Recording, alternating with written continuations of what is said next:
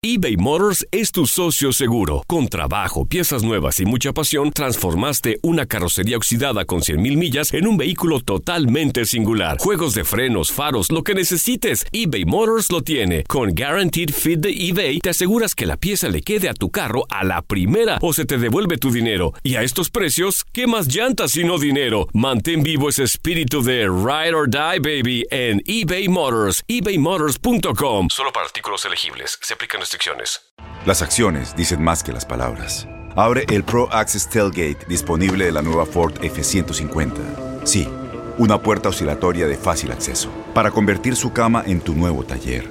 Conecta tus herramientas al Pro Power Onboard disponible. Ya sea que necesites soldar o cortar madera, con la F-150 puedes. Fuerza así de inteligente solo puede ser F-150. Construida con orgullo Ford. Pro Access Tailgate disponible en la primavera de 2024. Aloha mamá, ¿dónde andas? Seguro de compras. Tengo mucho que contarte. Hawái es increíble. He estado de un lado a otro con mi unidad. Todos son súper talentosos. Ya reparamos otro helicóptero Blackhawk y oficialmente formamos nuestro equipo de fútbol. Para la próxima te cuento cómo voy con el surf y me cuentas qué te pareció el podcast que te compartí, ¿ok? Te quiero mucho. Be All You Can Be, visitando goarmy.com diagonal español. When you buy a new house, you might say, Shut the front door! Winning! No, seriously, shut the front door. We own this house now. but you actually need to say, Like a good neighbor, State Farm is there. That's right. The local State Farm agent is there to help you choose the coverage you need. Welcome to my crib. no one says that anymore, but I don't care. So just remember, like a good neighbor, State Farm is there. State Farm, Bloomington, Illinois. El siguiente podcast es una presentación exclusiva de Euforia On Demand. Bueno, una de las ventajas de yo haber sido legislador y de poder compartir a través de estos micrófonos mis experiencias como miembro del Senado de Puerto Rico, en particular del Senado, para el tema que vamos a discutir ahora, es no solamente entender la teoría constitucional, la idea de los pesos y contrapesos, de los poderes, de la separación de poderes y todo lo que es teoría en términos de cómo se organizan los gobiernos y cómo funcionan las democracias, sino que hay unas reglas no escritas. Hay unos comportamientos adquiridos a base de no solamente el, el- carácter de los involucrados, que siempre tiene mucho que ver, por eso es que se estudia el liderazgo, y el liderazgo es una de las variables de estudio en la ciencia política, sino que también tiene que ver con el contexto histórico, la, la cultura de aquellos quienes son actores políticos, ya sea recibiendo el resultado de la acción o promulgando la acción. Esa es la teoría fundamental de la acción política. Y en Puerto Rico, donde nuestro sistema constitucional y político está modelado sobre el sistema de los Estados Unidos, con diferencias importantes que ahora no tenemos tiempo aquí de discutir, pero que tienen que ver más bien con el tamaño del Estado y la dimensión de acción del Estado. Y obviamente muchos de los que me están escuchando dirán, profesor, y tiene que ver también con la, con la, la juridicidad de ese Estado, ¿verdad? ¿Cómo es? ¿Cuál es la situación jurídica de cada, de cada uno de los dos estados en su relación? ¿Qué es lo que nosotros llamamos estatus político? Pues hay unas cosas que tienen que ver con cómo es que se bate el cobre de verdad en la política puertorriqueña. Y eso tiene influencia sobre cómo es que se gobierna. Yo les dije aquí hace más de un mes que el, que el Senado iba a terminar confirmando sin problemas el nombramiento de Raúl Maldonado. Que nada de lo que se iba a levantar y se había levantado en la discusión sobre su salida de la, de la Secretaría de la Gobernación, sobre la contratación de compañías en su primera incumbencia en el Departamento de Hacienda, sobre la supuesta relación de uno de sus hijos con una de las compañías contratadas por Hacienda y por el gobierno en general para servicios, eh, iba a tener nada que ver. Que en esto más bien tiene que ver la etapa del cuatrienio en la que estamos y el cuatrienio que hemos tenido, este en particular, en términos de cómo ha sido la relación del Senado con el Ejecutivo en este gobierno. Hay una percepción generalizada dentro de los activistas del PNP, que es, el partido de gobierno, que en Puerto Rico no hay oposición política efectiva. Bueno, yo creo que no solamente es dentro de los activistas del PNP, yo creo que es una percepción generalizada en este cuatrienio que la, la oposición política no ha sido efectiva, por muchas razones, que ahora no vamos a entrar a discutir.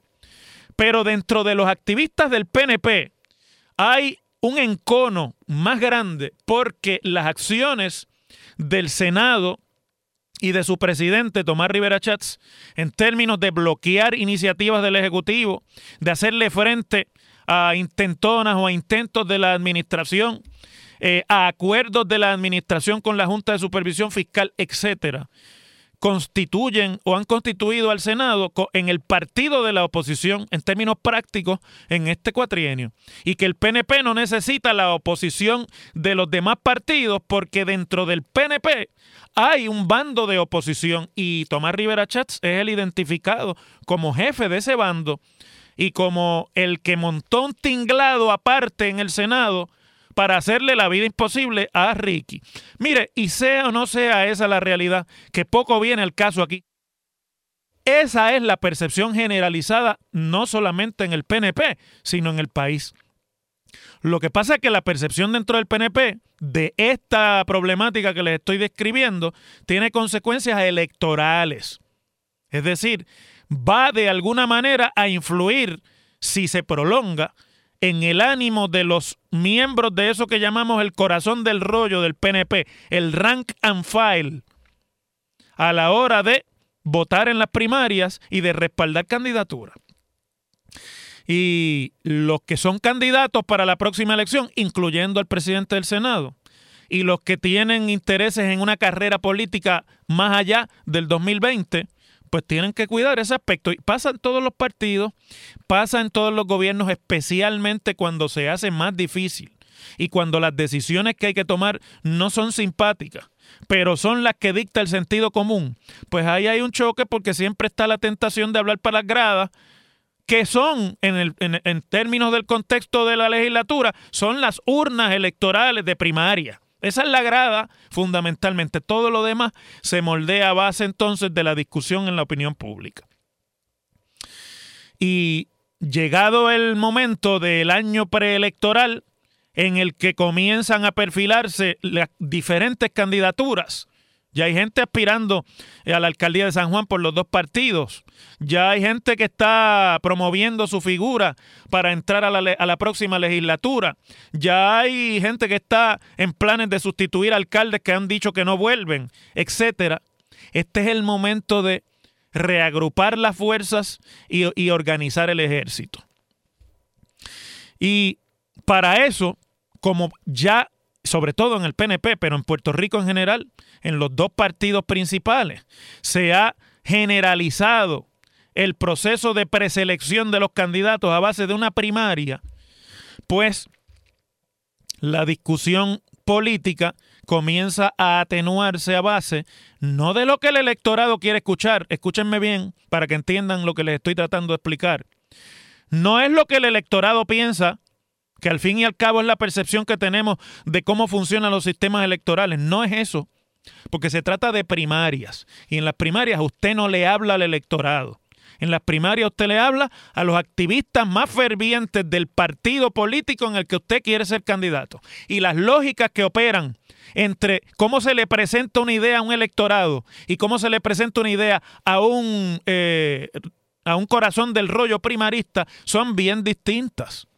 Por eso la celebración cercana de las elecciones de las primarias siempre traen problemas, porque hacen un récord demasiado cercano para la elección a aquel candidato cuya fuerza está no solamente dentro del rank and file o del corazón del rollo, sino que tiene fuerza fuera de ese corazón del rollo, pero para llegar a hablarle a esos de afuera tiene primero que convencer a los del, a los de adentro. Esa es cómo funciona la cosa. Y esa percepción de guerra entre el Senado y la y la fortaleza en este cuatrienio tiene un efecto negativo sobre los intereses políticos de Tomás Rivera Chats dentro del PNP. Las cosas como son aquí. Y todavía no Pacheco. Y por lo tanto, la nominación tan atribulada de Raúl Maldonado como secretario de Hacienda, que ha estado rodeada de una serie de controversias públicas que en cualquier otro momento hubiesen sido suficientes para retirar la nominación por lo menos, sino para no hacerla.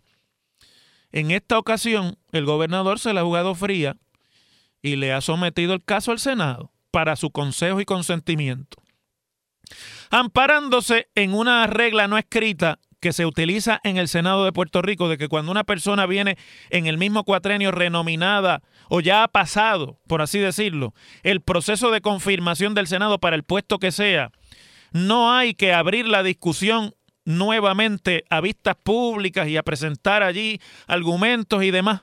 El Senado esta vez, como yo les dije, va a planchar el nombramiento sin vista pública y además les adelanto, sin mucha discusión. Esta mañana el presidente del Senado en sus redes sociales puso el siguiente mensaje que yo quiero ahora discutir con ustedes y hacerlo, desmenuzarlo para que ustedes vean de lo que yo les estoy hablando. Hoy el Senado atenderá el nombramiento del licenciado Raúl Maldonado, estoy citando a Rivera Chats, como secretario de Hacienda. Cada senador, continúa diciendo, y senadora emitirá su voto en el Pleno conforme a su conciencia. Mire, si el nombramiento va a bajar a confirmación es porque tiene los votos para confirmarse. No someterían un nombramiento a confirmación después de lo que ha pasado aquí y de lo que yo les he explicado del ambiente en el que estamos para colgarlo.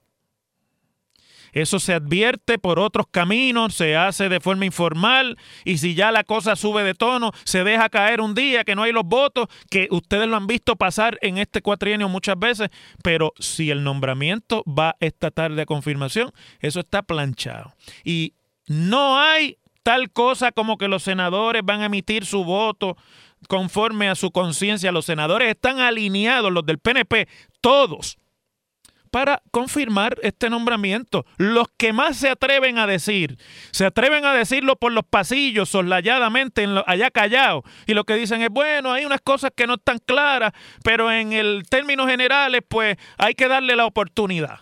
No se quieren meter en ese lío ni con el gobernador y mucho menos con el presidente del Senado. Por lo tanto, esto de que hoy va a haber allí en el Senado un ejercicio de conciencia de los senadores. Eso se supone que lo haya siempre. Pero la política, y menos en un cuerpo colegiado como es el Senado, en el que la presión de grupo para uno ponerse un nombramiento del Ejecutivo de su partido es altísima y que tiene consecuencias después eh, insospechadas de cómo se ajusta eso que llaman la disciplina de partido en Puerto Rico. Se almuerza, se cena, se desayuna la conciencia de los legisladores y de los senadores en este caso. Hoy va a haber allí una actuación de partido. Van a votar los senadores del PNP, todos a favor de la confirmación, porque ya quien tiene el toro agarrado por los cuernos dio la señal de que esto hay que plancharlo. Pues el senador independiente Vargas Vidot dice que no le gusta cómo se ha trabajado la confirmación los miembros de la delegación popular dicen el, portavoz Eduardo Batia que debió haberse celebrado una vista pública donde se atendieran las preguntas que puedan tener la ciudadanía ante los señalamientos eh, públicos contra Maldonado. Pero el portavoz de la mayoría, Carmelo Ríos, le contesta que, escuchen, es el uso y costumbre, estoy citándolo, atender las designaciones de funcionarios que ya hayan pasado por el sedazo del Senado a través de una vista ejecutiva y no necesariamente una vista pública. Yo les he dicho a ustedes aquí, cuando usted oiga lo que un político dice, interprételo por lo contrario. Pero también les he explicado que el uso y costumbre es el término fisno y formal, elegante que se usa en Puerto Rico cada vez que en cualquier contexto alguien quiere imponer una mala maña que no tiene mucho prestigio. Y eso es lo que están haciendo esta tarde. Yo me acuerdo cuando decían, cuando yo era estudiante en la universidad, estaba en el Senado académico y hablaban del uso y costumbre en la universidad. Casi siempre detrás de eso había un chanchullo de la administración universitaria, del decano concernido, del director de departamento concernido. El uso y costumbre es el librito y el reglamento que nadie escribió para poder violar las reglas. Ese es el uso y costumbre. Y además de eso, Carmelo añade, en mi interpretación, y creo que la del pueblo de Puerto Rico también, lo estoy citando, que, esta ha sido la... Eh, digo, es mi interpretación y creo que la del pueblo de Puerto Rico también, que esta ha sido la vista más extensa que hemos tenido para un funcionario. El presidente del Senado junto a la presidenta de la Comisión de Hacienda establecieron un parámetro mucho más amplio y es que cualquier ciudadano que tuviera información a favor o en contra del nominado hubiera podido haberla hecho llegar. Yo no hubiese escogido eso del wording del hubiera podido haberla hecho llegar, ¿verdad? Porque, pero usted entiende lo que quiso decir Carmelo. No vamos a hacer las cosas como deben ser porque nosotros lo vamos a confirmar, porque aquí de lo que se trata es de cerrar este capítulo para que el gobernador no tenga esa herida abierta de una secretaria de Hacienda que renunció diciendo que no había sensibilidad en la administración y que ella se iba en menos de tres meses de haber estado allí y detrás de eso todo el lío de las cosas que todavía se especulan sobre qué fue lo que la movió a actuar de esa forma. Problema que hay aquí, mis queridos amigos, y lo digo aquí las cosas como son, ¿verdad? Es que la regla aquí siempre es de acuerdo al color del cristal con que se mira. Porque si bien es cierto lo que dice el portavoz popular de que pues debió haber habido una vista pública, que hay cuestionamientos importantes sobre el desempeño de este secretario, que no van a surgir en eso de abrir las gavetas y decir vengan todos los que quieran, sino que usted tiene que proveer un contexto institucional de una manera eh, abierta para que eso suceda. La realidad es que en el Senado Popular, en el que yo al que yo pertenecí, se planchaban nombramientos sin vista pública.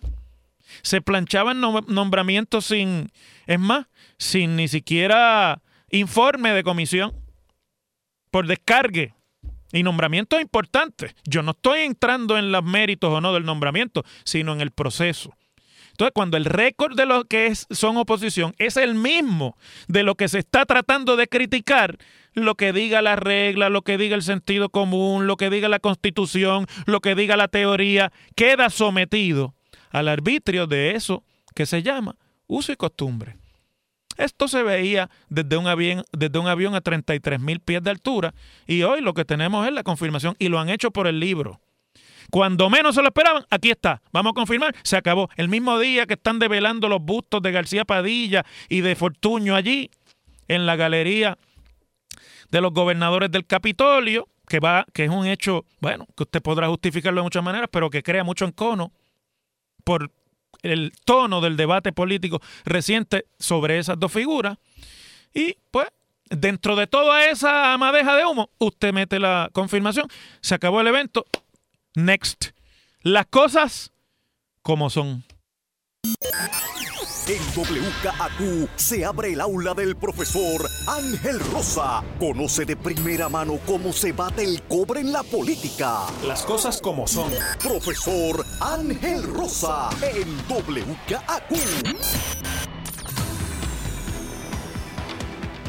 Bueno, en toda esta lista de acciones judiciales sobre lo que dice promesa, lo que deja de decir promesa, sobre los alcances de la Junta de Supervisión Fiscal, el fallo de Boston hace dos semanas sobre la inconstitucionalidad de los nombramientos y el remedio de cómo eso se va a reparar, básicamente repitiendo los nombramientos nuevamente y dándole 90 días al Congreso y al presidente para hacerlo sin deshacer las decisiones de la Junta. El viernes, el Tribunal del Circuito de Apelaciones de Boston ratificó una decisión de la jueza Laura Taylor Swain que en agosto de 2018 dejó claro que la Junta de Supervisión Fiscal tiene poder para imponer medidas de política pública dentro del presupuesto, aún con la oposición del gobernador y de la legislatura, porque no es una usurpación de los poderes, o sea, no se están metiendo dentro de los poderes de la legislatura de acuerdo a lo que dice promesa. Y es muy interesante lo que he escuchado discutir sobre, toda la mañana se ha estado discutiendo sobre este fallo y he visto en las redes todo el fin de semana. Porque con la decisión anterior a de Boston, la de Torruella sobre la constitucionalidad de la Junta, no se cambió la legalidad de promesa, no se cambió la legitimidad de la Junta. Lo único que se cambió fue que el proceso era un asunto procesal. Así fue como lo declaró Boston o lo resolvió Boston. Hay que repetirlo. Bueno, en el camino dijeron que la Junta es este, federal y que no es local. Bueno, pues eso tendrá unas repercusiones que todavía se interpretarán quizás en el futuro, pero se trata en este caso de una decisión sobre un recurso que llevaron los presidentes camerales, Tomás Rivera Chats y Carlos Méndez o Johnny Méndez, al tribunal para decir que la Junta no podía obligarlos a derogar la ley promesa y condicionar a eso la aprobación o la certificación del presupuesto, ni incluir además ese tipo de órdenes dentro del plan fiscal de Puerto Rico. Porque eso, si usted fuera a creer la teoría clásica de separación de poderes en una democracia sería usurpar, meterse dentro de los poderes exclusivos que le da la Constitución a la legislatura de Puerto Rico y al gobernador. Pero como este es un asunto que es evidentemente un ejercicio de colonialismo jurídico, pues Boston decidió con apego a la letra de la ley y dijo varias cositas interesantes en esa decisión reciente sobre el pleito que le llevaron Rivera Chats y Johnny Méndez. Dijo que ellos no tienen standing, o sea, no tienen jurisdicción para decidir sobre las recomendaciones del plan fiscal o los supuestos errores en las determinaciones de la Junta. Y que además la demanda no demuestra una necesidad de que se le eh, resalza el daño, ¿verdad? Eso tiene un nombre jurídicamente, de reparación de agravio. Con la teoría de que la Junta se excedió de su autoridad en virtud de promesa, o sea, porque ustedes saben que está en la, la discusión esta de si la Junta da el tamaño del cuarto, quién acomoda los muebles. Y que el presupuesto territorial es jurisdicción máxima exclusiva de la Junta de Supervisión Fiscal. Que lo que hizo la Junta con la ley 80 es lo que decide el tribunal. Básicamente fue señalar unas incongruencias ¿ah? que existían entre las metas del plan fiscal y el presupuesto y las estrategias para poder cumplirlas. Y que eso está dentro de los poderes de la Junta según promesa se los dio. Podríamos seguir leyendo la opinión. Yo, obviamente, el, esfuerzo en este programa no es el de hacer un análisis jurídico. Yo no soy abogado. Me paseo entre ellos. Le he dado clase a un montón de ellos en mi carrera académica. Pero es que no voy yo a perder mi tiempo en lo que si en la coma está puesta en el párrafo 3 y el punto y coma en el párrafo 4, porque aquí lo que nos importa es el contexto de esto. Esa decisión de Boston deja intacta, pero totalmente, el Estado de Derecho bajo promesa, que se, que se ejerce según la exposición de motivos de la ley en virtud de los poderes plenarios del Congreso sobre los territorios. Mientras que en el otro pleito, en el de Torruellas, que también se, se decidió en Boston, dijo, bueno, los poderes plenarios no van hasta que el Congreso pueda violar la cláusula de nombramiento. Así que hay una limitación a eso con la cláusula de nombramiento. So what? No dijo, el Congreso no tiene poderes plenarios y la ley es inconstitucional. No dijo, bueno, es que el proceso que hicieron es inconstitucional porque no podía anteponer los poderes plenarios a una regla constitucional que se llama la cláusula de nombramiento de la Constitución. Eso fue todo lo que dijo allí. Todo lo demás lo dejó igual. Mientras tanto,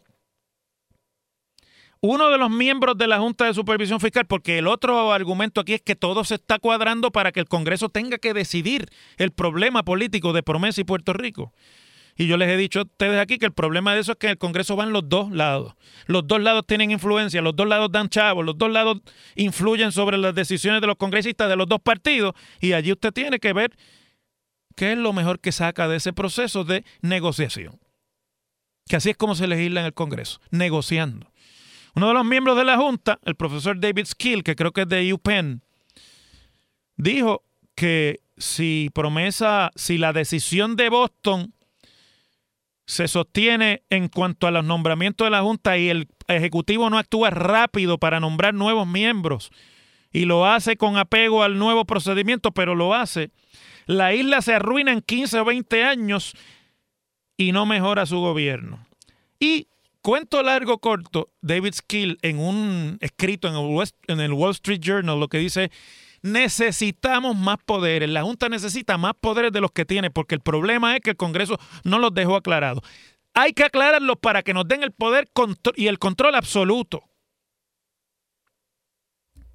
A lo cual, obviamente, las fuerzas puertorriqueñas se tendrán que organizar para ir allá a decir, no, no puede ser absoluto porque es, es antidemocrático. Pero mire, la realidad es que no van a revertir promesa, no van a revertir la Junta y no van a revertir los poderes absolutos que le dieron a la Junta. Y vamos a tener que bregar con eso lo más rápido posible. Las cosas como son. El pasado podcast fue una presentación exclusiva de Euphoria On Demand. Para escuchar otros episodios de este y otros podcasts, visítanos en euphoriaondemand.com. Aloha mamá. Sorry por responder hasta ahora. Estuve toda la tarde con mi unidad arreglando un helicóptero Black Hawk. Hawái es increíble. Luego te cuento más. Te quiero. Be All You Can Be, visitando goarmy.com diagonal español. Boost Mobile tiene una gran oferta para que aproveches tu reembolso de impuestos al máximo y te mantengas conectado. Al cambiarte a Boost, recibe un 50% de descuento en tu primer mes de datos ilimitados. O, con un plan ilimitado de 40 dólares, llévate un Samsung Galaxy A15 5G por $39.99. Obtén los mejores teléfonos en las redes 5G más grandes del país. Con Boost Mobile, cambiarse es fácil. Solo visita boostmobile.com. Boost Mobile, sin miedo al éxito. Para clientes nuevos y solamente en línea, requiere AroPay. 50% de descuento en el primer mes requiere un plan de 25 dólares al mes. Aplican otras restricciones. Visita para detalles. Este abril te invitamos a nuestra feria virtual Univisión Contigo rumbo a la universidad. Conéctate virtualmente con representantes de colegios y universidades en la costa este, desde Nueva York a Florida. Aprende sobre ayuda financiera, becas y otros recursos para continuar tu educación. Regístrate para asistir y para la oportunidad de ganar una tableta. Te esperamos en Univisión Contigo rumbo a la universidad del 3 al 9 de abril. Regístrate ya en univision.com diagonal universidad. Encantaría tener 100 dólares extra en tu bolsillo? Haz que un experto bilingüe de TurboTax declare tus impuestos para el 31 de marzo y obtén 100 dólares de vuelta al instante. Porque no importa cuáles hayan sido tus logros del año pasado, TurboTax hace que cuenten. Obtén 100 dólares de vuelta y tus impuestos con 100% de precisión. Solo con Intuit TurboTax. Debes declarar para el 31 de marzo. Crédito solo aplicable al costo de la presentación federal con TurboTax Full Service. Oferta sujeta a cambios o cancelación en cualquier momento.